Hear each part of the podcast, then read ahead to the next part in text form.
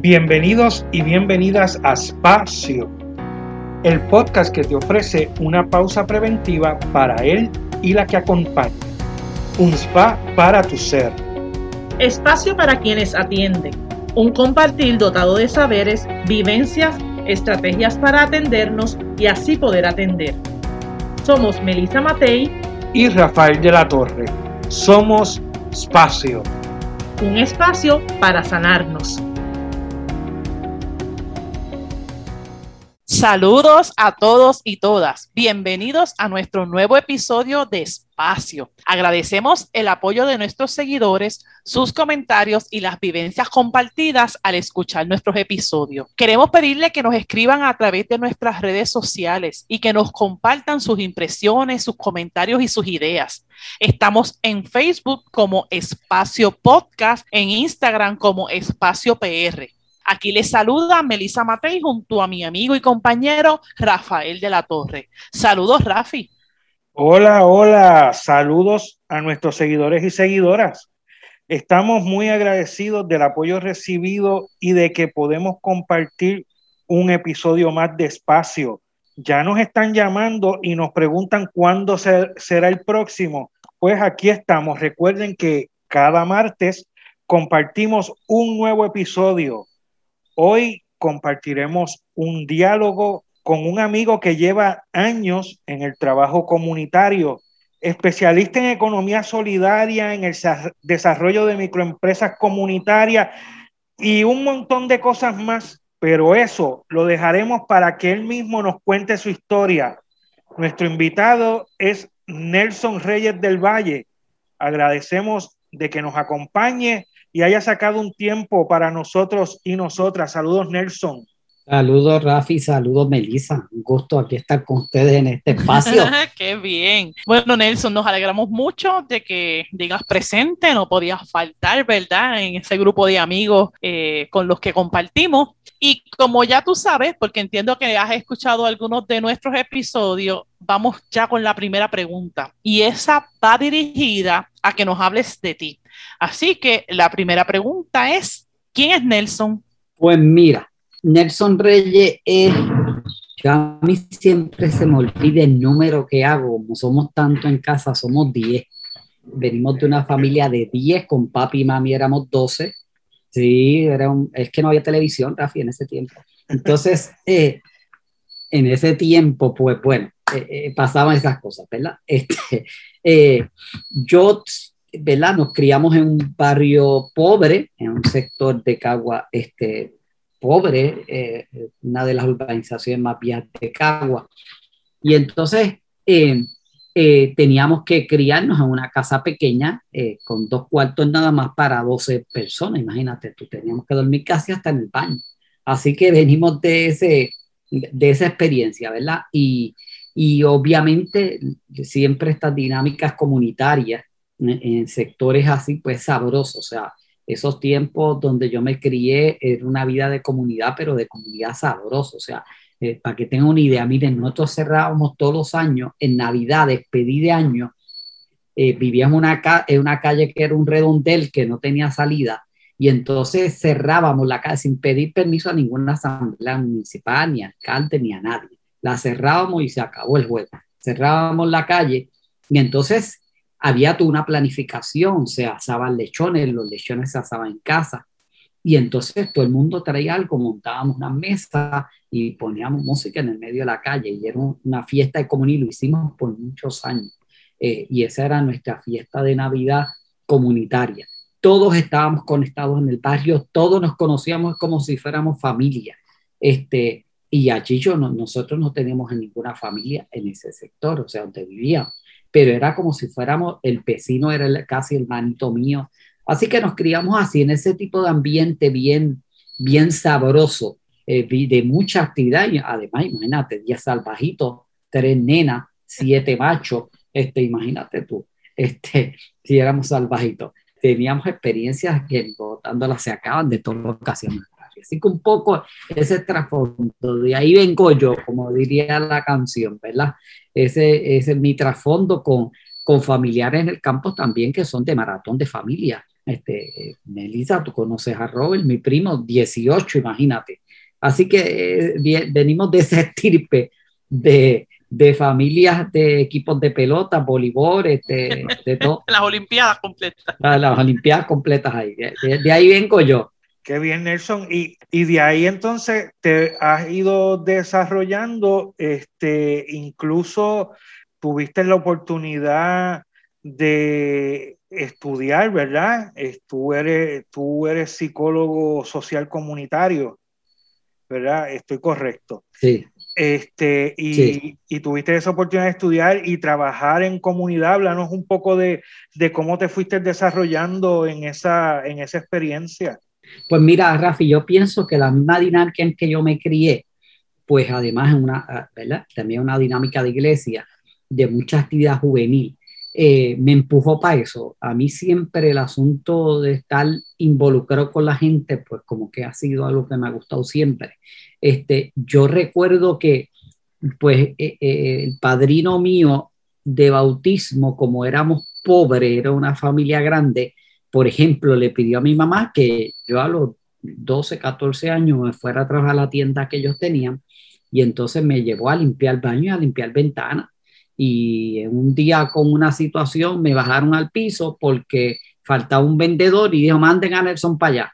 Bueno, yo eh, hablaba hasta por los codos este, y entonces me puse a vender y resultó que era buen vendedor y ahí me quedé después. Pero un poco te traigo esto porque eh, pues esa dinámica de siempre relacionarme, siempre ha estado conmigo. Y entonces eh, nosotros en la iglesia, pues ni hablar, yo empecé en procesos de, para mí los grupos juveniles es la universidad más completa que existe, el liderazgo juvenil. en los grupos se aprende a hablar, se aprende a relacionarse, se aprende a ser paciente, se aprende a ser inclusivo, bueno, en grupos este, que no sean tóxicos, ¿verdad? Grupos sanos. Así que esa dinámica de grupo para mí fue espectacular. Y entonces, como teníamos que hacer eh, ¿verdad? actividades y demás, pues entonces yo creo que me nació esto de, de, de, lo comunitario. Entonces mi cuñado, Carlos Rubén Carrasquillo, el doctor Carlos Rubén Carrasquillo, pues también estaba en esas de ser psicología comunitaria, influyó mucho en mí también. Y entonces ahí en el, eh, eh, mi barrio era colindante con el barrio Sabarona de Cagua, es el barrio más, eh, por ejemplo, ahí está la, vamos a llamarle la colonia de hermanos dominicanos y dominicanas más grande de Cagua, y ahí yo también pasé mi juventud, ese era el sitio donde yo me quería también, y el residencial del Turabo. Así que ese era mi centro, eran moviéndonos. Y ahí en esa experiencia de iglesia empezamos a organizar comunidades de base. Yo tendría 18, 19 años posiblemente. Y, bueno, y por ahí nació mi vena de, querer estudiar. De mi casa solo tres llegamos a universidad, de los 10, solo tres llegamos a universidad. En mayor que fue, se fue a estudiar para sacerdote, pero después con la muerte de mi mamá eso le trastocó y se salió, pero tenía estudios en filosofía, teología y demás.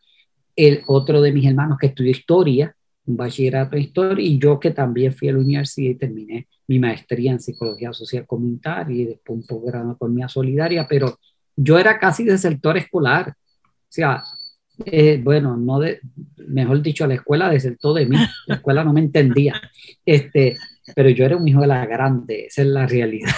Este, a mí no me gustaba la escuela, yo diría que son de estos milagros que tú dices, el que me conoce yo tengo gente que me ha conectado por Facebook y me dice, tú no puedes ser Nelson Reyes, no puedes ser verdad.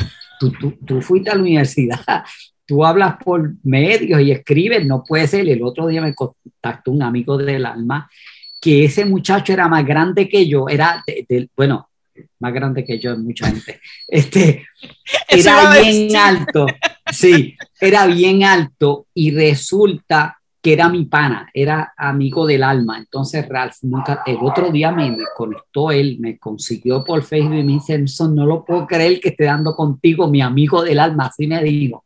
Y entonces yo salía con él a buscar pelea, como él era bien grande y todo el mundo le cogía miedo porque era alto el, este Ralph.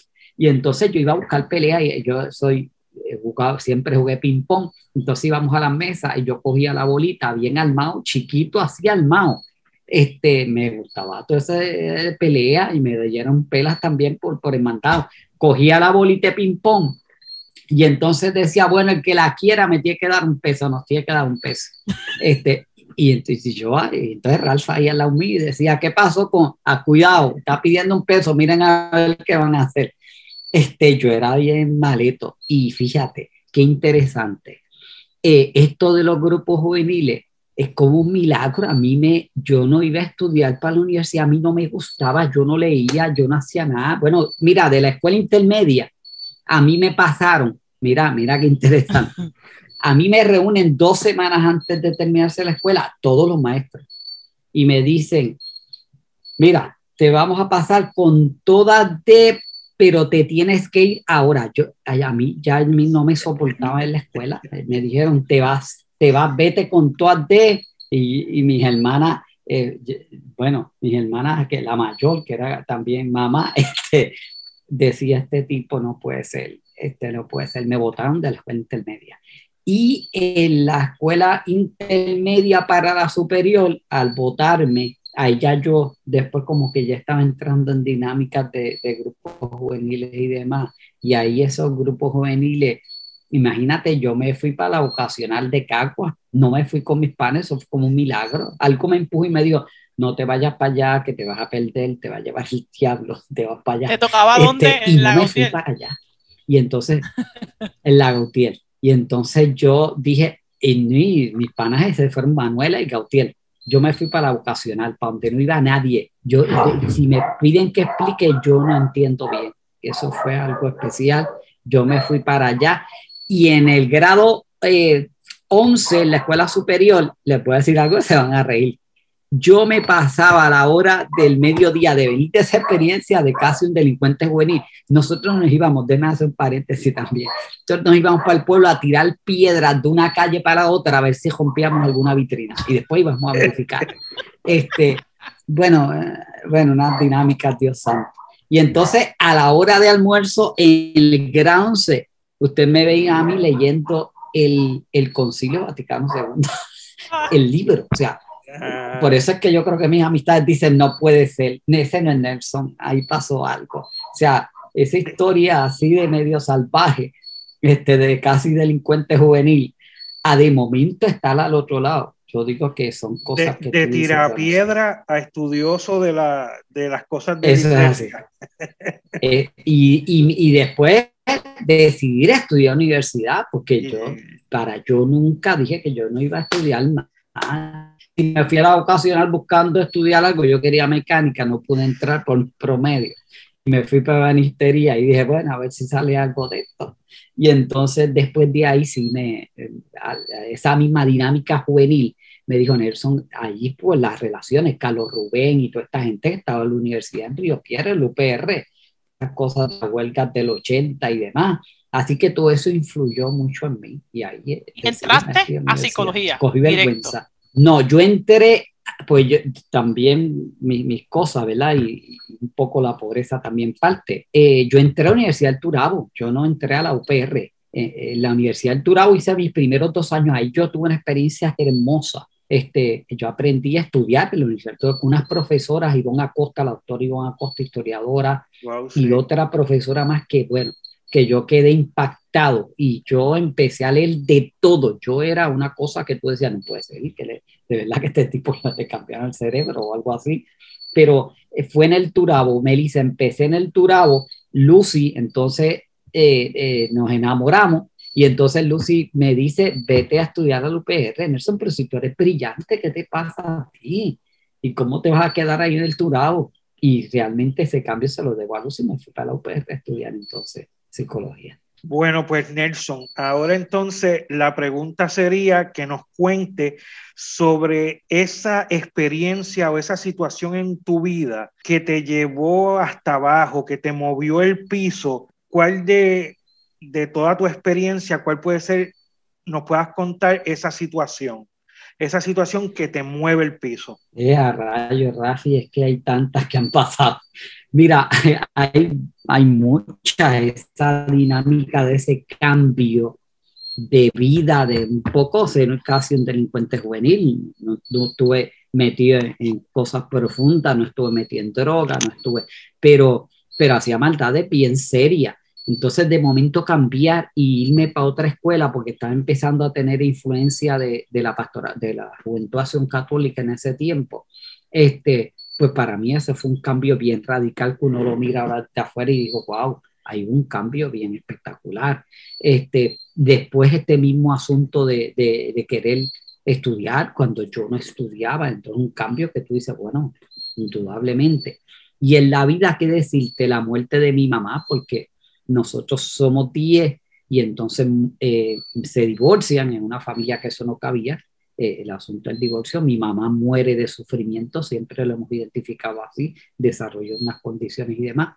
Este, y diversos amistades nos ayudaron, y sacerdotes, ahí está el padre Felo, ahí está otro cura que había en el barrio que era buenísimo, de estos que se, son el, misioneros, están con la gente, tienen olor a, a, a oveja. Y entonces esas experiencias a mí de la muerte de mi, de mi mamá, como se divorciaron, en casa estábamos con mi mamá, mi mamá enferma y cuando muere para mí el mundo se acabó. O sea, fue un golpe bien duro porque todos éramos bien amarrados a mi mamá. Y entonces la muerte de mi mamá, entonces quedamos huérfanos ahí, quedamos en la casa, eh, teníamos a, a, dos en Estados Unidos y teníamos, todos los demás estábamos en la casa, así que era una cosa eh, muy compleja y el asunto de que te toca fregar tal día, te toca a ti el otro día, la hermana mayor organizando la cosa, pero esa, esa experiencia fue bien dura. Y, y, lo mismo, la experiencia de iglesia fue la que me sostuvo, de verdad que no lo puedo describir desde otra perspectiva. Este, fue la experiencia de iglesia que yo pude sostener, por ejemplo, ese golpe de la muerte de mi mamá. Así que te diría esa. ¿Qué edad este, tenía Nelson? Después, ¿Qué edad cuando, tenía? Pues 17 años cuando muere mi mamá. Y entonces otra fuerte fue cuando nos casamos, este, eh, en la experiencia de no poder tener hijos, salimos este, infértiles los dos, así que eh, esa fue otra experiencia dura también que, que nos golpeó fuerte porque queríamos tener hijos eh, de sangre, ¿verdad? Y entonces adoptamos dos prietas bellas. Pero esa, esa, yo te diría que esas son las experiencias más, de, así que recuerde eh, porque han habido tanta dura, ¿verdad? Este, pero yo te diría que esas dos, así por decirte algunas y mencionarte algunas. Y tú menciona, mencionaste la, la, iglesia como ese backup, ¿verdad? En el que tú estuviste, pero ¿qué tú podrías mencionar que te enseñaron o, o que quizás esas dos experiencias marcaron en la vida de Nelson? Si tú pudieras decir el antes y el después, más allá de las estrategias, que eso vamos a hablar ya mismo. Mira, Melissa, yo creo que el que validaran eh, alguna dinámica de corillo, de, de, de pana, de pare, que validaban, que veían mis potencialidades, no veían mis poca vergüenza. En esa experiencia iglesia, una gente clave que validó, que dijo, Nelson, pero si tú eres bueno, tú tienes unas habilidades, una fortaleza, y me agarraban, y estaba en estas dinámicas juveniles, me moví a otro escenario y allá me volvían a agarrar. Para mí eso fue tabla de salvación. Como otros, eh, otros pares, eh, muchachos y muchachas, eh, reconocían lo bueno que uno tenía y no se fijaban en la titerería juvenil de uno, y entonces yo te diría que esa gente influyó, esa gente a mí me, me sacó y me puso en, en procesos que uno no imagina. En esa experiencia yo aprendí a valorar la música puertorriqueña. Por ejemplo, haciendo Punto de Son, yo lo descubrí con otro par también que escuchaba eso y ahí yo quedé enchulado de la música puertorriqueña y la cultura puertorriqueña. Yo no venía a esa tradición tampoco familiar. Así que esa experiencia de otros y otras ver lo que uno no veía en uno, pero el otro lo reconocía y lo elevaba. Eso fue espectacular. Sí, eso me hace pensar, ¿verdad? Eso me, me, me emociona en términos de lo que es este, la experiencia, ¿verdad? De, de, de la tarea que yo realizo en los centros Sorisorina con los jóvenes. Y cuando mencionas eso de la música, siempre recuerdo que que lo que nosotros creemos es que hay que darle exposición, ¿verdad? A cosas distintas. No hay forma de que tú puedas sentir algo distinto, experimentar algo distinto si no tienes la posibilidad de la exposición. Así que según voy viendo, tú, tú tuviste unos ángeles llamados amigos, llamados este, grupos juveniles, que te dieron otra posibilidad pero que tú decidiste asumirla, ¿verdad? Y que tuviste, eh, eh, me estoy recordando de uno de los episodios que entrevistamos a, a Santos, sobrino de Rafi, que hablaba que la vida te da oportunidades, pero que entonces hay que aprovecharlas. Y entonces entiendo que para ti las oportunidades se llamaban amistad, se llamaban este, se llamaban gente. Así fue, ¿no? Indudablemente, o sea, esa, está, está como que atravesada mi historia por esa gente que sin esa gente, pues mi historia hoy podría haber sido otra. Bueno, entonces pues vamos a hablar de esas herramientas o estrategias que tú has estado utilizando, ¿verdad? Para tu propio crecimiento, para el crecimiento personal. Hemos entrevistado mucha gente, mucho, muchas amistades, ¿verdad? Todos son amigos y amigas de nosotros. Y, y sabemos que en el en el transcurso de la vida hay que tomarse pausas y hay que buscar qué cosas hacer para poder uno continuar con las situaciones que afronta, ¿verdad? Cada día, se, afrontan cada día. ¿Qué, ¿Qué herramientas o qué estrategias tú utilizas para eso, Nelson? Bueno, mira, yo aprendí con, con un maestro que es también conocido ustedes, Joaquín Izquierdo, que estuvimos juntos hasta, hasta la noche antes de su muerte. Eh, eh, eh, con él aprendí y él nos enseñó a, a, uno entrar hacia adentro, ¿verdad? Yo siempre he estado hacia afuera y en algún momento de mi vida, en estos procesos, empecé a descubrir algo que uno siempre le tiene miedo, que es a uno encontrarse con uno mismo, a conocerse en profundidad. Y yo creo que nos han enseñado a tenerle miedo a eso. Y entonces en esas experiencias, por ejemplo, Joaquín siempre nos daba ejercicio y cogíamos espacios, separábamos espacios para mirar hacia adentro, para rebuscarnos hacia adentro, para mirar la historia, para eh, sanar esa historia. Y desde esa experiencia con Joaquín, o yo la practico, ¿verdad? Por ejemplo, yo llevo años que el día de mi cumpleaños, por decir una simple, el día de mi cumpleaños yo no lo tengo para nadie, ese día es para mí. Y ese día yo me pierdo en un monte eh, los últimos dos años he estado en el bosque La Olimpia, ya en Ajunta, eh, pero yo me voy a cada monte, o sea, yo me encanta estar en la naturaleza. Y ahí yo, me, ahí yo eh, recalco energía, ¿verdad? Ese día, ese, y lo pongo en mi, en mi agenda, feriado nacional, así yo le pongo en mi agenda. Cuando la gente era de papel, se lo ponía bien grande, feriado nacional Aquí este día nació un, un prócer. Un prócer. Que soy yo. Así que así me lo pongo. Y está bloqueado para mí, no trabajo. Tiene que, eh, un año que por circunstancias tuve que trabajar, pero yo le digo a todo el mundo, lo lamento ese día para nadie. A mis hijas se lo digo ese día y las chicas saben, ese día papi no está. Este, y yo me voy temprano en la mañana, me monto en el carro y me voy para el bosque que haya identificado que me voy que en ese día. Por darte un ejemplo, de cada cinco años ahora tenemos un proyecto que la pandemia, me tocaba este año y la pandemia lo, lo alteró, digo el año pasado, el 2020, eh, que es, y, por ejemplo, nosotros nos vamos a Guatemala. Eh, a, a, vivir unas experiencias de crecimiento personal y nos vamos por 12, 15 días. Este, y eso no, nos encanta. Y cuando pase todas estas cosas, volveremos cogiendo pues algunas veces herramientas como el focusing con, con Lourdes Ortiz, este, aprendiendo a detenernos.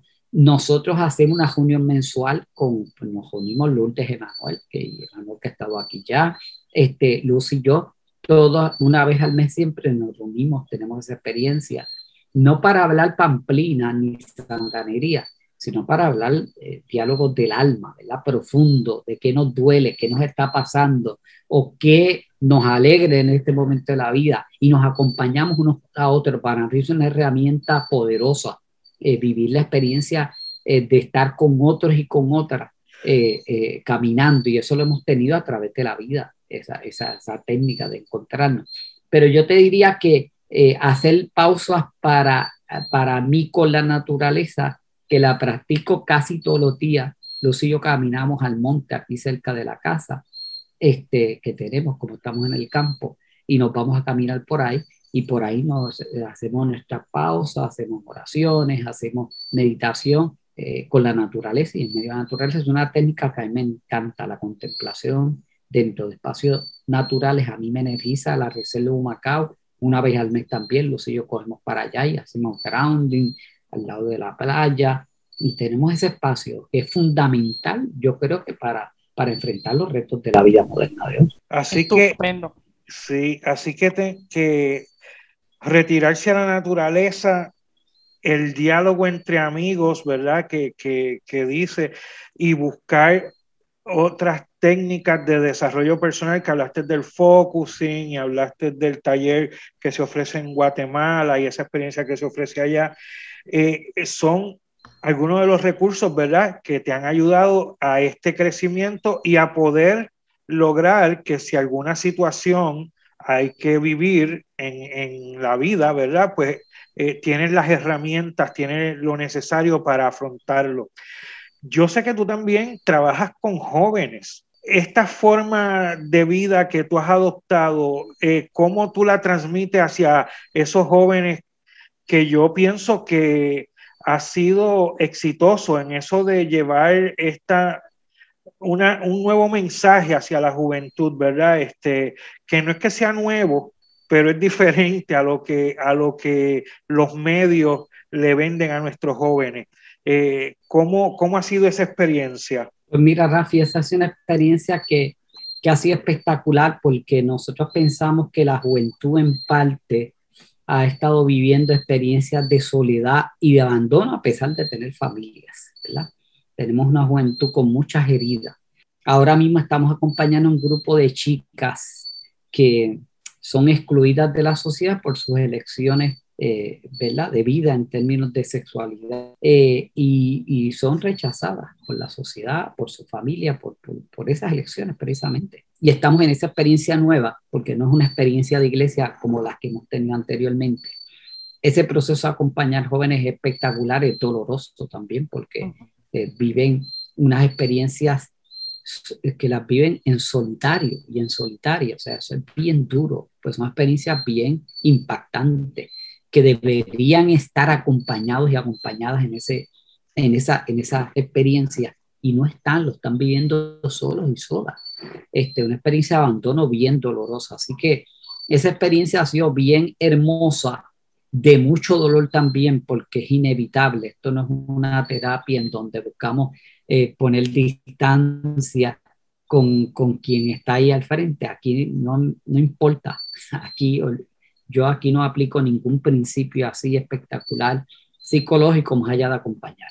Eh, y en ese proceso uno se, se moja también, ¿sabes? Entonces, pues, y volvemos. Entonces hay que buscar cómo uno eh, se refresca para seguir acompañando a estos muchachos y estas muchachas, porque tú te vas a mojar con lo que ellos traen. Si, si, te, si hay empatía de verdad, que no es sacar, no es ponernos los zapatos de ellos, es ponernos al lado. Nadie puede ponerse los zapatos de nadie. Nos ponemos al lado, pues si les ponemos los zapatos de ellos, los estamos, este, estamos haciendo algo incluso violento, se podría decir. Así que acompañarlos, estar al lado de ellos, es una experiencia que hay que uno está con ellos y con ella y de vez en cuando entonces hay que irse a refrescar para volver a energizarlos a ellos. Es una experiencia hermosa también, porque eh, nosotros, Luz y yo, decimos que cuando estamos con estos muchachos, estamos en Tierra Santa, nos descalzamos para, porque nos abren su vida, nos,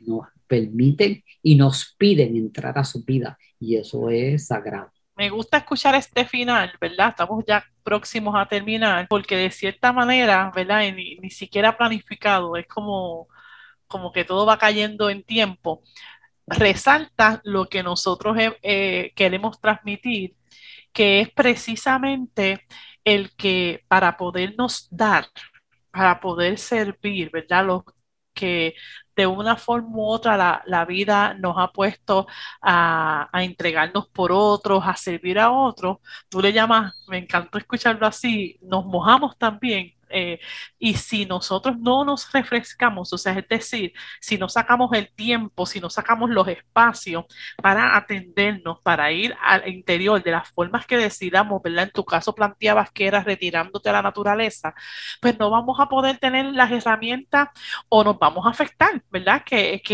es un poco los que nos, no, la motivación que nos dio a nosotros con este podcast es saber que no solo por ayudar va a darse todo mágicamente y vamos a estar bien, no, es un proceso de que yo me voy cuidando para entonces entrar en terreno sagrado. Me encantó escucharlo de esa manera, porque cuando, cuando miro la trayectoria, tu trayectoria desde estar en una experiencia familiar eh, grande ha seguido siendo una, una, trayectoria de gente, de estar con la gente, ¿verdad? Y eso que no hemos tocado ni, tendríamos que tener otro tema sobre tu, lo que es tu experiencia comunitaria, pero ha sido una experiencia con el otro. Pero estar con el otro toca, estar con el otro desgasta. Si tú no tienes las estrategias personales para entonces refrescarte. Pues Nelson, te agradecemos el, haber sacado el espacio, el tiempo para estar aquí acompañándonos en este diálogo que espero que a mucha gente le haga bien y le guste. Así que muchas gracias, Nelson. Gracias a ustedes, ¿verdad? Ha sido un placer estar aquí con ustedes. Miren, eh, termino con este pensamiento que lo aprendí cuando me formaba en Colombia, en la Central de Juventud, allá en 1987. Y yo lo aplico a lo comunitario también, pero como ustedes verán, con jóvenes también allá aprendimos eh, este pensamiento del fundador de la central, Pafet. Decía, con la juventud nunca se logra todo lo que se quiere, pero nunca se pierde todo lo que se hace. Yo lo ajusté a lo comunitario. Y cuando hablo en las comunidades, esto es lo comunitario, le digo, con la comunidad nunca se logra todo lo que se quiere, pero nunca se pierde todo lo que se hace. Y le, sirve como terapia a los líderes cuando están quemados. pues siempre digo, miren mi gente, tranquilo, que no, no vamos a lograrlo todo, pero lo que hagamos eso no se pierde. Súper, lo voy a usar. que sí. Bueno, pues muchas gracias y esperamos que haya sido del agrado de todos nuestros seguidores y todos los que nos escuchan. Así que esperamos que continúen apoyándonos y los esperamos en un próximo episodio. Esto fue Espacio.